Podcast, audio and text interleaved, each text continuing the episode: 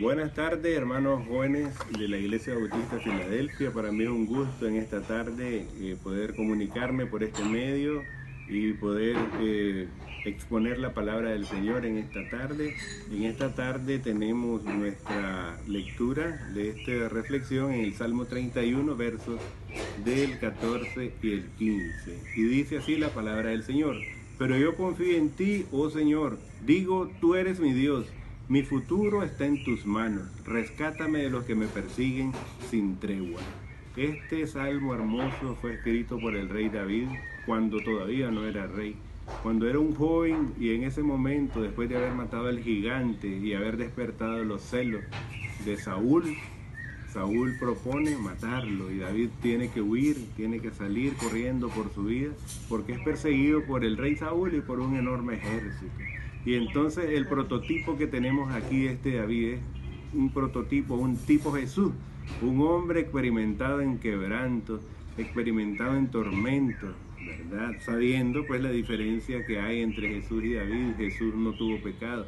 David fue un hombre pecador, ¿verdad? Pero sí es un hombre que sufre, eh, experimentado en tormento, experimentado en quebranto, en esta persecución, ¿verdad? En esta angustia que le toca vivir en esta desesperación que le toca vivir, tiene que salir huyendo por su vida, sin comida, sin dinero, sin compañía, es abandonado por sus amigos, por su... y entonces él tiene que huir. Por eso es que él escribe este hermoso salmo cuando está perseguido, cuando está angustiado, eh, está reflexionando, ¿verdad? Y, y llega y piensa y dice, pero yo confío en ti, oh Señor. Digo, tú eres mi Dios mi futuro está en tus manos. Rescátame de los que me persiguen sin tregua. Esos, esos personas que lo perseguían eran personas despiadadas que sin tregua lo estaban siguiendo, no lo dejaban descansar.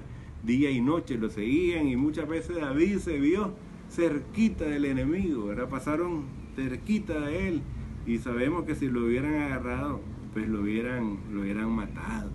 Y es por eso pues que David le pide al Señor y, escribe este hermoso salmo. Yo confío en ti, oh Señor, digo, tú eres mi Dios. ¿Por qué? Porque David tenía una relación personal con el Señor. David platicaba con el Señor, aún en medio de esa desesperación, en medio de esa angustia, el Señor estaba con él. Él sabía. Él sentía que sí tenía un día, estaba pasando días difíciles, días angustiosos, días donde no se miraba el sol claro, como decimos en buen nicaragüense. Pero había algo que a él lo hacía confiar y era esto que escribe. Pero yo confío en ti, oh Señor, tú eres mi Dios, mi futuro está en tus manos, rescátame de los que me persiguen sin tregua. Él está confiando en el Señor, él sabe que su futuro está en las manos de Dios. La situación que está pasando es desesperante, agobiante, no le mira salida, no le mira principio ni le mira fin, todo lo mira negro, como decimos, ¿verdad? Pero hay algo en él muy dentro que le dice que tiene que confiar en Dios, que Dios no lo ha dejado, que Dios no lo ha desamparado, que Dios está con él y que Dios lo va a ayudar, que Dios lo va a sacar de ese abismo y ese lodo cenagoso, de esa angustia, de ese día, de ese día gris que él está experimentando. Ya en el contexto nuestro, quizás muchos de nosotros nos estamos sintiendo en esa misma desesperanza Ahora vemos esta pandemia en este momento que nos está agobiando, que nos está golpeando, que ya llegó al país, que estamos viendo las situaciones que se están viviendo, ¿verdad? Y entonces nosotros decimos, nos afligimos, nos desesperamos, nos asustamos, pero no nos olvidemos que Dios está con nosotros. Y así como estuvo con David en esa aflicción, también está con nosotros. Y podamos decir nosotros, como escribió David, pero yo confío en ti, oh Señor Digo, tú eres mi Dios, mi futuro está en tus manos. Rescátame de los que me persiguen sin tregua. Nuestro futuro no está en las manos, del coronavirus, ni de las circunstancias, ni de lo que se está viviendo. Nuestro futuro está en las manos de Dios. Quien dice la palabra que tiene cuidado de nosotros, que siempre está velando por, por nosotros, cuidándonos y dándonos esa promesa que dice, yo estaré contigo todos los días hasta el fin del mundo.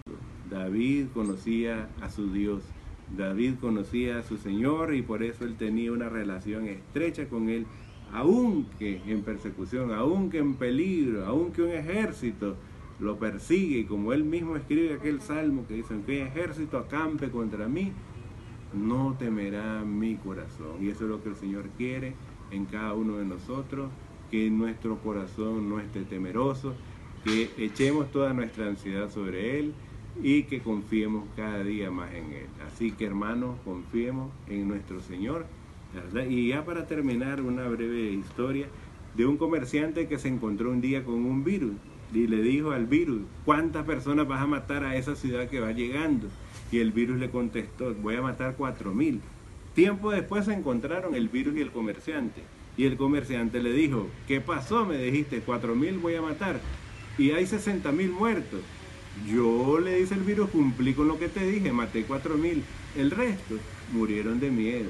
Entonces, nosotros tenemos que confiar en el Señor, no temer, ¿verdad? Porque el Señor está con nosotros. Así que en esta tarde que Dios les bendiga y pues seguimos, ¿verdad? Confiando, seguimos creyendo en el Señor, que Él nos va a sacar adelante, pero tenemos que confiar en Él. Que Dios nos bendiga a todos en esta tarde. Amén.